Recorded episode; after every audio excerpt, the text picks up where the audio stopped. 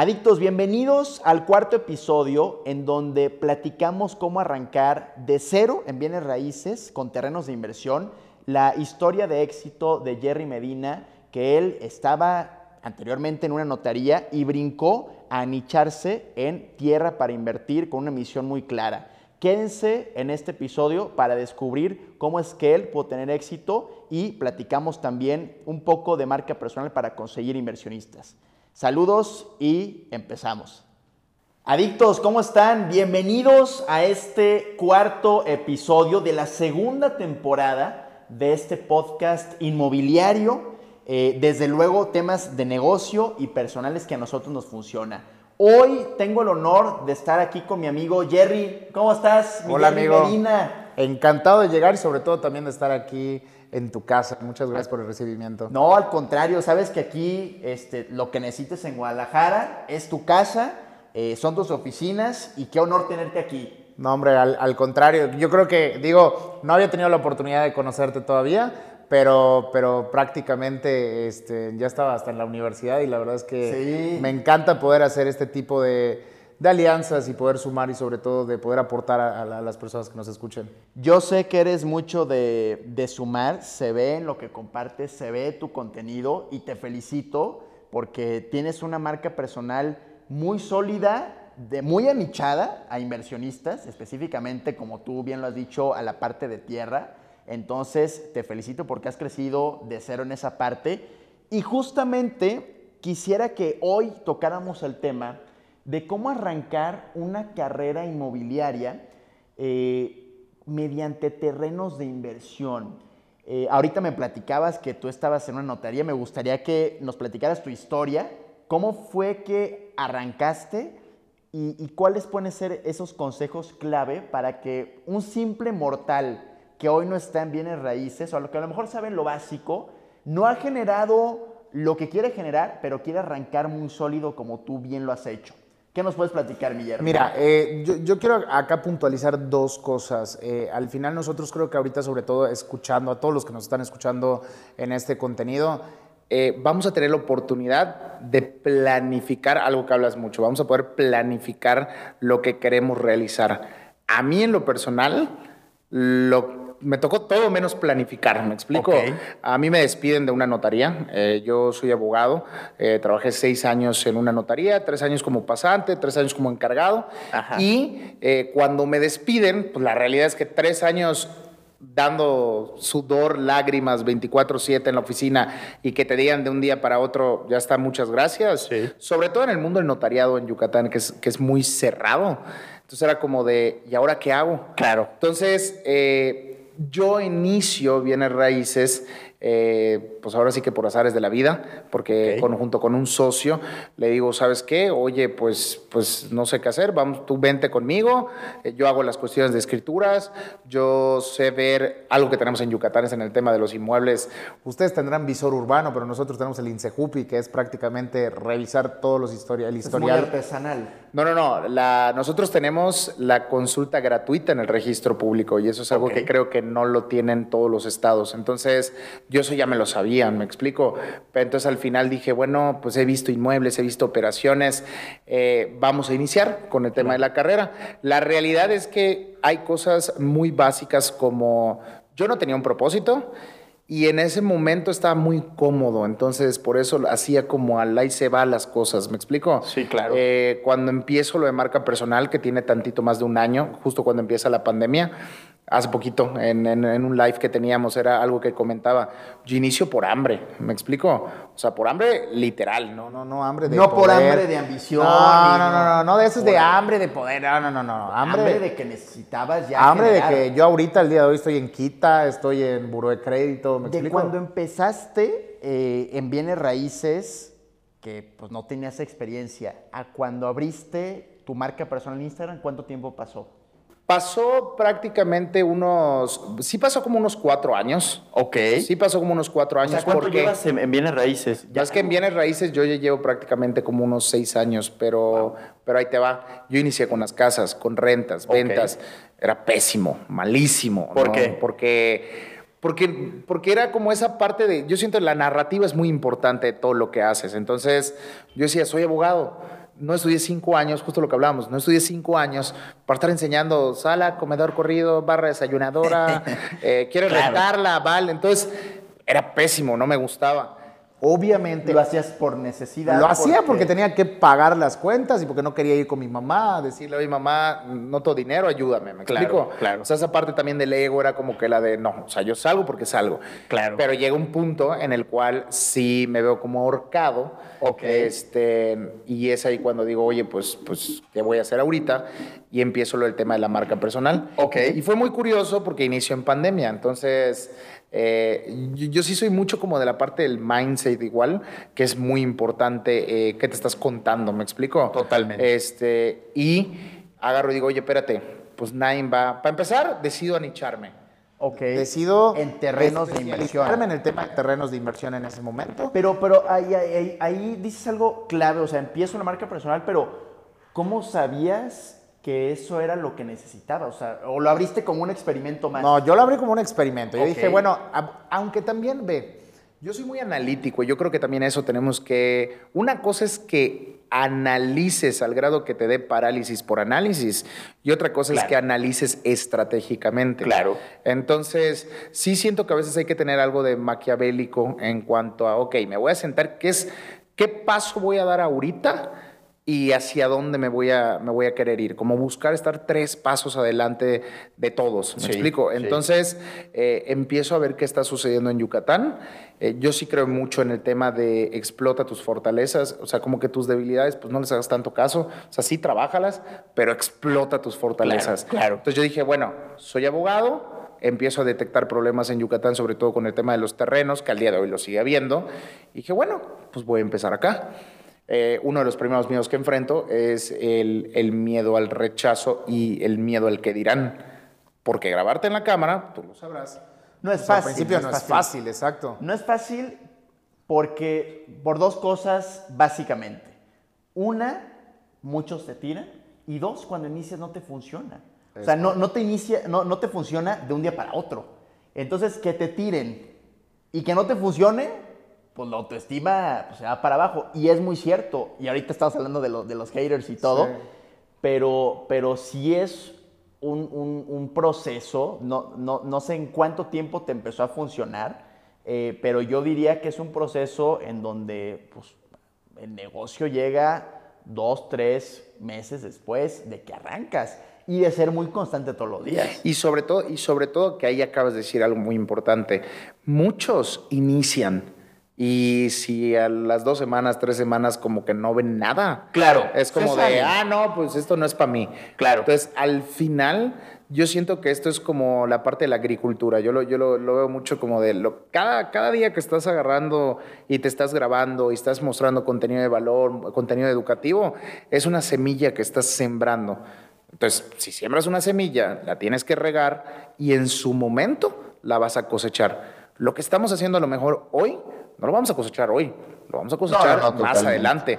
Entonces, si tú te detienes, puede ser que estás a un día de que algo explotara y te generara buenos resultados. Claro. Pero si tú te detuviste por como de ah, el conformismo o ahorita la, hay mucha falta de compromiso, siento realmente de las personas, como que nada más se quieren subir al, como que al mame de, de, de las redes sociales. Entonces, ahí es y de bienes raíces. Sí, sí, sí. O sea, no solamente es, oye, no me funcionó, mi marca personal me salgo, sino Oye, entré a una inmobiliaria, no me funcionó, eh, dos meses y me salgo. Hay en mil, en mil historias como esa. ¿Cómo tú encontraste, Jerry, eh, ese nicho? O sea, ¿cómo tú, tú supiste, a ver, quiero enfocarme en terrenos de inversión? ¿Cómo aprendiste esa parte? O sea, porque me decías, tú estás en la parte de corretaje, pues de mostrar casas en renta, en venta. ¿Cómo fue que te anichaste y cómo aprendiste eh, precisamente a tratar con inversionistas. ¿De dónde los empezaste a sacar antes de la marca personal? O sea, ¿cómo, cómo fue ese, ese inicio con terrenos de inversión? Ok, te va, estaba en el tema de las casas. Entonces, yo una vez que estaba en el tema de las casas y que no funcionaba, eh, me separo con, de, de, mi socio, ya es como que digo, ¿sabes qué? Pues esto como que no es lo mío. Eh, ok. Eh, me meto mucho al tema de coaching ontológico, que es también ahí un rollo que me ha aportado mucho, el tema de, de, de, revisar como creencias limitantes y trabajar mucho con el mindset. O sea, me meto como que en introspección un tiempo. Luego digo, bueno, voy a emprender, voy a abrir un, una inmobiliaria. La realidad es que algo que descubrí es que era pésimo a lo mejor como para ese tema de ser jefe y decido agarrar y decir, bueno, yo necesito un empleo, entre comillas, porque pues al final como asesor inmobiliario lo último que tienes es, es un sueldo, es bajo comisión. Entonces me meto a una, a una promotoría en donde se dedicaban a terrenos de inversión okay. y eh, tenía como que un horario que cumplir. Entonces ahí es donde empiezo a decir, bueno, ok, me voy a sentar y voy a empezar a ver qué pues ahora sí que ideas creativas puedo agarrar y puedo vender. Al principio, como todos los inversionistas, empecé con mi cartera natural, que a mí me gusta llamar la base de poder, que también ahí vuelvo a lo mismo. Si algo me tengo muy tatuado, la narrativa es importante. ¿Por qué? Porque al final tiene que ver mucho el cómo te cuenta las cosas que haces. Claro. A lo mejor tú me puedes decir, oye, este, pues tú qué haces no, pues vendo tierra, no, yo, no vendo tierra, yo apoyo a las personas a que hagan crecer su patrimonio a través del, ahora sí, a través de la tierra en Yucatán, a través de la oportunidad que hay en Yucatán, ¿me explico? Pero esa es mi narrativa. Y está padrísimo porque te diferencias totalmente del asesor inmobiliario tradicional. El asesor inmobiliario es, le pasa en una oficina a vender, la agarra. Le pasa una bodega en renta, la agarra. Le pasa unas casas en no sé dónde, las agarra. Acá hay muchos que les hace falta el anicharse, que yo estoy totalmente de acuerdo contigo, porque uno, hay mucho más storytelling, como bien lo dices, y dos, si alguien quiere comprar, quiere invertir en tierra, ¿con quién se va? Con el especialista. Es, es, a ver, ¿quién gana más y quién tiene más clientes? ¿El médico general o el cardiólogo? Obviamente al cardiólogo le va mucho mejor, precisamente por eso, pero ¿sabes cuál es el problema?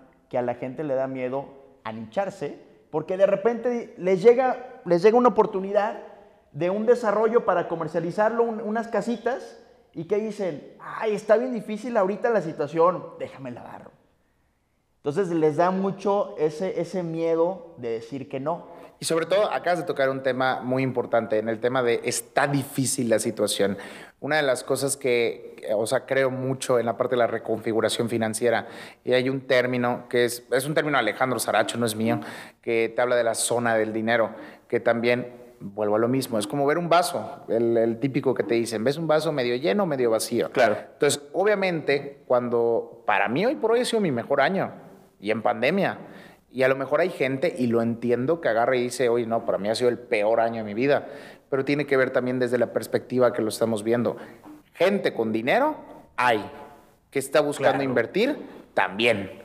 Hoy por hoy creo que uno de los grandes aprendizajes ha sido que la gente quiere dejar de tener su dinero en el banco claro. y ponerlo a trabajar. Claro. Entonces, ¿qué tipo de asesor está haciendo? Inclusive hasta, o sea, al final yo lo que agarro sí es cierto, no es fácil anicharse porque es muy fácil el querer agarrar, oye, pues, pues cashearte y necesitas dinero Claro. y necesito pagar deudas y lo que fuera, pero, sí, sí. pero el que te aniches, justo como lo decías, al final mucha gente, la cual estoy agradecido, viene y me pregunta, oye, quiero invertir en tal lugar, este, ¿es legal? ¿No es legal? Y pues obviamente ya nos vamos, pues obviamente con lo que yo sé hacer, me explico los análisis, pero ese es buscar un diferenciador que sí te da cuando ves a lo mejor a gente subiendo en números y dices, chinga, yo estoy chiquito y todos sacando cursos y yo, ¿y curso de qué saco? Digo, tengo un curso de cómo invertir en Yucatán, pero es gratuito. Entonces, como e- ese tipo de cosas de irlas, de ya en tu nicho, ser el mejor. Un li- a mí, Gran Cardón, eh, hay un libro de Si no eres el primero, eres el último. O sea, me marcó impresionante, digo, el de la regla de oro de los negocios también. Muy pero bueno. dije, no, pues ¿sabes qué? Pues yo quiero ser el mejor en Claro. lo que hago, comercializando. Y pues ahí fue. Y fíjate, has hecho muy buena chamba porque yo no conozco a nadie más que se dedique a la parte de terrenos de inversión. Y te lo digo así, neta, neta, no conozco a nadie más. Entonces, esa es la importancia de, de especializarte y de anicharte. Ahora, ¿cómo es que, que, que tú aprendes eh, todo lo que implica un terreno en inversión? Porque desde luego es muy distinto de comercializar una casa en renta ¿cómo aprendes todos los términos? ¿Tuviste eh, algún mentor? Este, ¿Tomaste algún curso? ¿Fue de experiencia? ¿Cómo alguien puede aprender eh, a, comercializar terrenos como los que tú comercializas? Sí, no, definitivamente eh, sí tuve mentores. O sea, yo lo que empiezo a hacer en la pandemia fue entender un poquito el tema del networking, de la importancia del networking y me empiezo a meter me empiezo a meter a cursos de desarrollo inmobiliario.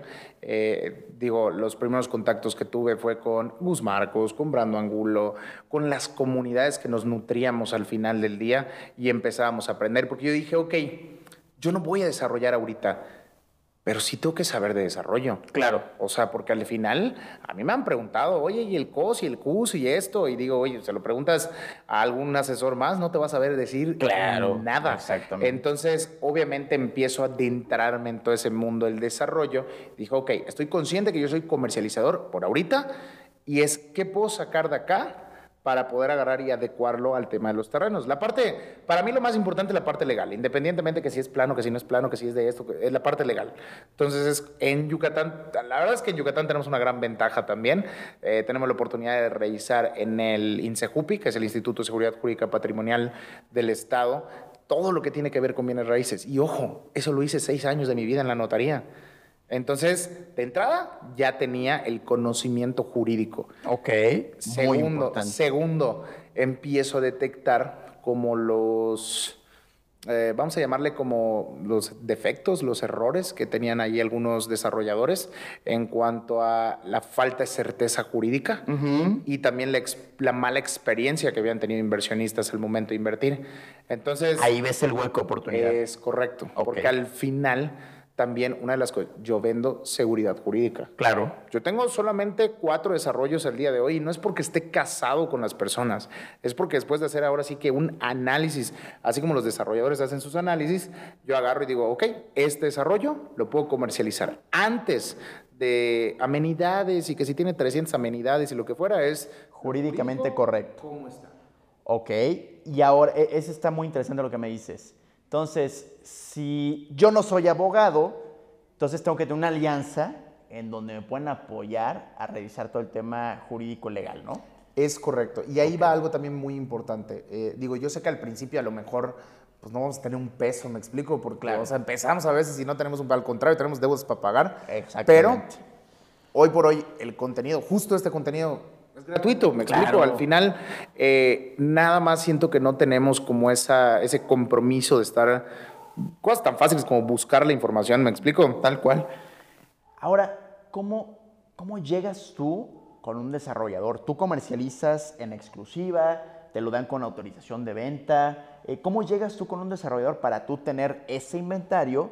Y ahorita me platicas cómo llegas con los inversionistas, pero de entrada, para llegar con inversionistas, pues tienes que tener cierto inventario disponible para ellos que jurídicamente esté correcto. ¿Cuál es ese paso para Jerry Medina? al principio, al principio era, pues obviamente estaba dentro de una promotoría que tenían ciertos productos, entonces no era tanto como que yo haya llegado y los haya escogido, sino que me dijeron, hay esto, comercialízalo. Pero cuando me separo de la promotoría, cuando ya empiezo el tema de la marca personal, eh, ahora sí que como que tengo la oportunidad de revisar primero pues experiencia, literal es tocar la puerta, o sea, algo que, algo que a veces siento que no hace la gente, por lo menos en Yucatán, que sepan que es tocar la puerta con los desarrolladores para decir, quiero comercializar. Los, desarrollos, los desarrolladores hoy por hoy están con las manos abiertas diciendo, bienvenido el que sea, ¿me explico?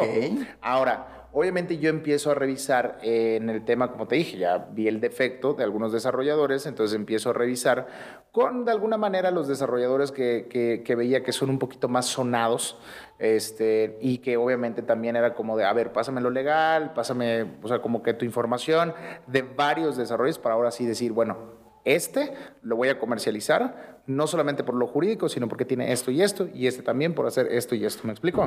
Y de ahí la verdad sí he estado, fíjate, he estado, te empiezan a llegar. Es que cuando, o sea, la marca personal es como de las mejores cosas cuando las sabes trabajar con responsabilidad. Totalmente. Y, Y obviamente he tenido la, la, la, fortuna de que vienen ya hoy por hoy a decirme, oye, mira, pues tengo este desarrollo. Y no es como de ponerte en el plan de, no lo quiero, no lo quiero este, comercializar, pero sí lo mismo. Pásame lo jurídico, lo voy a revisar y pues te digo si me interesa. ¿Me explico? Claro. Entonces, eh, de entrada es, es tocar la puerta. Tú, agarras, tú agárrate y búscate publicidad de Yucatán y el algoritmo te va a tirar 300 mil proyectos, pero no porque en el brochure esté muy bonito quiere decir que realmente es lo correcto para, para, comercializar. Entonces ahí diste unos pasos clave. O sea, número uno, tocar la puerta, te las van a abrir evidentemente. Eh, número dos, crea una alianza para revisar el tema jurídico. Y ahora, número tres, hasta ese momento pues no has ganado un peso. Número tres, ¿quién los va a comprar? ¿Dónde vas a encontrar esos inversionistas? Ok, ahí te va. Eh, yo algo que detecté también, y eso también se empezó a dar por observar de manera estratégica cómo se estaba moviendo el mercado, este, buscarle en YouTube, Google y todo lo demás.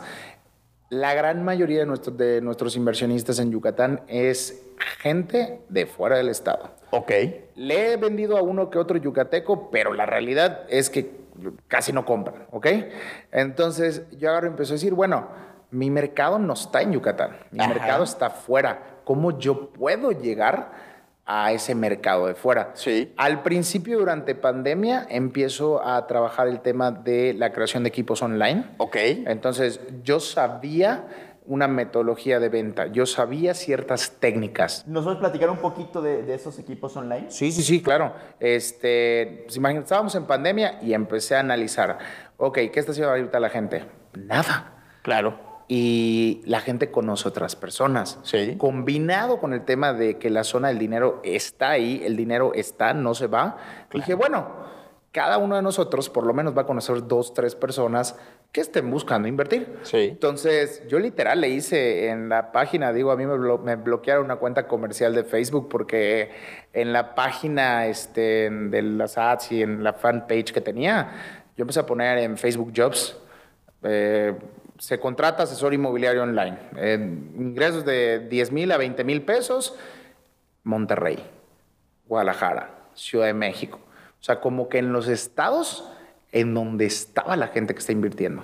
Ok, ¿y te contactaban? Sí, claro. Okay. Yo empecé al principio, dije, bueno, ok, ¿qué tengo? Tengo, pues tengo el Zoom, este, pues vamos a darles ahora todo. Entonces yo, yo le apostaba llegaban como 40, 50 personas. Ok. Daba yo una junta aclaratoria, en me agarraba y decía... Como una sesión informativa, Sí, sí, sí, como lo que le, llamamos masterclass el día de hoy. Yo daba mi masterclass para explicarles, mira, esto va a consistir en esto, vas a poder ganar esto y son tantas sesiones de entrenamiento y lo demás. Entonces yo lo que hacía era que gente que no te había tenido contacto con bienes raíces, eh, empezara con aplicar las técnicas. Ok. Solo tenías que aplicar las técnicas. Hasta ese momento, ni siquiera tenías que agarrarle el gusto a bienes raíces. Ok. ¿Quieres tener dinero? Sí, ok. Aplica las técnicas y se te van a dar. Entonces, empiezo a multiplicar ese mensaje. E, e, ¿Eran como, como, digamos, los hoy también llamados como referidos? Digamos, o sea, gente que te refería clientes. Pues un poco, no, era tanto, porque los referidos era de manera diferente. Ok. Era, si lo quieres ver así, eran eh, personas que me apoyaban a maximizar mi mensaje. Ya, ya. Y ojo, porque esas personas traían algo que yo no, la confianza. Porque si a lo mejor a ti te digo, oye, pues, pues mira, échale esta, esta historia, e, esa era una técnica, por ejemplo. Oye, comparte esta historia en tu grupo de WhatsApp, en tu historia de WhatsApp. Ay, en la de Instagram, nada, la de Instagram no me importa. La de WhatsApp. Y la compartían. Entonces, a lo mejor a ti alguien te va a decir, oye, yo quiero comprar un terreno info. Este, y de ahí empezábamos a trabajar a esa persona. Entonces, obviamente, ¿por qué era la entrada a la historia de WhatsApp? Porque yo no quería, yo quería tener acceso a tu cartera natural. Ya. Y ahí también empezaban los referidos. Claro. Pero tú tenías la confianza yo no iba a poder generar nunca, a lo mejor, o iba a ser muy difícil generar la confianza con esa persona. Entonces, los que ya tenían contactos, que todo el mundo tenemos un círculo de contactos que ya confían en nosotros, eh, aplicaban las técnicas como el decirle a todos que te dedicas a bienes raíces, que tienes oportunidades, etcétera, contactaban y, y junto contigo lo cerraban y ahora sí ellos se ganaban una parte de la comisión. Los metía a un webinar, yo los metía a un webinar. En ese entonces Empiezo Ah, a ver el tema de los webinars. de ellos. Empiezo a ver el tema Ah, de los webinars. bueno, ok. Y lo que yo agarraba y le decía a la gente es como, tú eres mi asesor y decía, mira, vamos a hacer un webinar. Sí. Este, y pues vamos a meter de a mínimo 10 personas. Y empezaban a trabajar. No todos llevaban a las 10 personas, me explico, pero como cuando tengas a 20 personas. Claro. Eh, yo para mí hay una regla, 10, 3, 1. De cada 10 interesados hay 3 a lo mejor prospectos y un cierre. Entonces yo me aplicaba mucho con esa parte. Entonces los llevaba a un webinar y ahí Bien. en el webinar yo ya, a mí me los asentaban. Entonces como yo ya dominaba el tema, ahora sí, yo los llevaba a, pues, al tema de la explicación, el por qué Yucatán y lo demás. Los llevaba a un call to action, este, un principio de escasez y punto, se acabó. Y así, después de dos generaciones, casi dos meses dando como pura, todos los días, pura capacitación, Ajá. empezaron a caer las ventas. Ok. Oye, pues después de una nada. Sí, sí, sí, sí. O sea, en resumen, primero que nada, felicidades. No, O gracias, sea, es ponerse creativo. Es correcto. El hambre, o sea, te lo juro, no, no Sí. es. Porque mira, al final siento que hay mucha gente, y no sé si a ti te pasa lo mismo. O sea, a mí sí, bueno, ahorita ya no, ya no tanto, la verdad, pero a veces me da mucho coraje, porque a veces llegaban personas y decían, oye, no sé qué, quiero empezar, apóyame. Yo era una persona que es como de, sí, mira, haz esto, y estaba yo ahí como si fuera un coach. Y luego nomás no lo hacen. Claro. Y entendí que es como, no, ¿sabes qué? No voy a perder mi energía, que es una de las Totalmente. cosas más valiosas. Entonces, como, si lo quieres hacer, hazlo. Yo te voy a decir dos, tres cosas y ya está. Claro. ¿Me explico? Entonces, al final, a mí el hambre me hizo ponerme creativo y hacer todo eso, porque fue una mezcla de un chorro de cosas. O sea, que al final, obviamente, lo puedes mejorar esa idea, que al final puede ser algo totalmente diferente. Me explico, el tema de los webinars, yo no sabía que era dar un webinar. Fuimos ya luego, inclusive llegamos a tener landing page para el webinar, para automatizar y lo demás, pero eso ya fue con el tiempo. Al principio era todo manual y WhatsApp y ahí está esta liga, ¿me explico? Totalmente, totalmente. Entonces es ponerte creativo y, y la pregunta del millón, mi Jerry, que, que muchos también me dicen, oye, es que, a ver, Juan Pablo, tú, justo el video que vimos ahorita, que, oye, este, pues cómo empezar de cero, este, eso está imposible. La pregunta del, del millón, mi Jerry, ¿se puede hacer millones de pesos, con base en tu experiencia, millones de pesos, empezando de cero en bienes raíces como tú lo empezaste? Sí, es correcto. O sea, Hay que ver también que, porque hay que ver que es de cero. Yo de cero digo, mientras tengas dónde vivir y qué comer. Ah, sí, sí, sí, sí. O sea, mientras tengas un lugar, un, pues es que fíjate, porque por ejemplo, yo tenía la presión de pagar la renta. Y era Pues cada casi, 30 casi. días. Era, o sea, yo tenía un límite de tiempo. O sea, yo creo que. Estabas al borde de no Es tener un correcto, lugar. ¿no? Sí, o sea, literal era. Digo, iba a tener un lugar, la casa de mi- mis papás, o sea, la casa de mi Claro, mamá, pero. Pero al regresar a la casa de mi mamá No, era no. como de. Eh, No, me explico. Entonces también ahí jugar, o sea, también, también un, un- un tip, por así decirlo, es saber utilizar eh, a tu favor cosas que te puncen, ¿no? Por ejemplo, el ego. Oye, regresar a casa de mi mamá, no, o sea, O ponerme pilas. moverme, exactamente. Y tú lo hiciste, o sea, ¿por qué te pregunto esto? Porque muchas personas no creen que pueden y realmente es posible poniéndose creativos, buscando en internet. O sea, hoy en día, a ver, cuan- cuando, yo arranqué, y seguramente cuando tú arrancaste, toda esta información realmente no está disponible. Marcas personales en bienes raíces realmente no había. Hoy hay un montonal de información gratis. Si nos ponemos buzos y truchas, podemos, pues, podemos encontrar muy, muy buenos, vamos a decir, pues hasta tú tienes un curso gratuito. Sí, sí, imagínate, porque yo lo que dije, y la realidad es que una vez ya que empieces a tener contacto con creadores de contenido a nivel nacional, y ojo, yo estaba en Yucatán y yo decía, oye, yo estoy pues aquí lejos y los del centro del país empiezan a crear, yo era como de, ok, todos están haciendo cursos, ¿y yo qué hago? O sea, porque yo era también como que me picaba mucho y veía pero como que a personas muy arriba de mí, por así decirlo, y decía, pues yo tengo que hacer lo mismo que ellos, pero a mi estilo. Claro. Entonces, eh, agarré y dije, bueno, ellos están haciendo cursos, a lo mejor yo no puedo monetizar un curso, pero voy a hacer un curso de cómo invertir en Yucatán. Y al final, decisión. al final es también lo mismo, ¿me explico? Y al final le estás dando información a las personas y, y, y el tú dar información, ayer lo decíamos, que demuestra que sabes. Entonces, Sí. seguramente de, de ese curso gratuito que tú tienes, que dónde lo pueden encontrar en tu perfil. En el perfil, en el perfil de Instagram, ahí está el enlace permanentemente, tú entras este, y te llega porque está pregrabado. Ok, entonces con ese curso, imagínate que yo soy un inversionista y, y quiero, quiero saber cómo invertir en Yucatán, yo me meto a tu curso ¿Y, y, y qué me vas a demostrar? Que sabes del tema. Ya te voy a contactar. O sea, es ponerte creativo. Entonces, de, de nuevo, refrendo, te felicito porque me encantan las historias en donde las personas arrancaron de cero, en donde no tuvieron a alguien que les financió todo, en donde conecto mucho, porque yo también vengo así, entonces siempre se demuestra que sí es posible. Y, so- y sobre todo también para, al final, algo que tocábamos también eh, anteriormente, tener, tener una misión, tener un para qué. Claro, Yo creo que al final del día, yo creo que al final del día, si revisamos los casos de éxito o si revisamos tu éxito, mi éxito y el posible éxito también de tú que nos estás escuchando, es que tengamos una misión.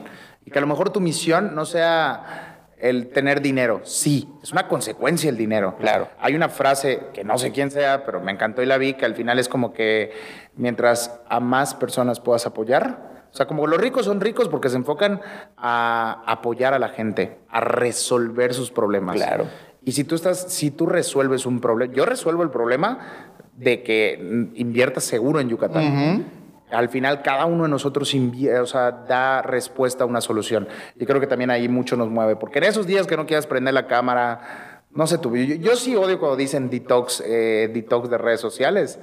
O sea, haz de cuenta, sí me han tocado gente que dice así como, no, un detox. Relajarte es, es una Sí, cosa, pero- detox así como de, digo, no, pues yo, No, es pues, como que yo le diga a mis inversionistas, no quiero saber Ajá, de ti.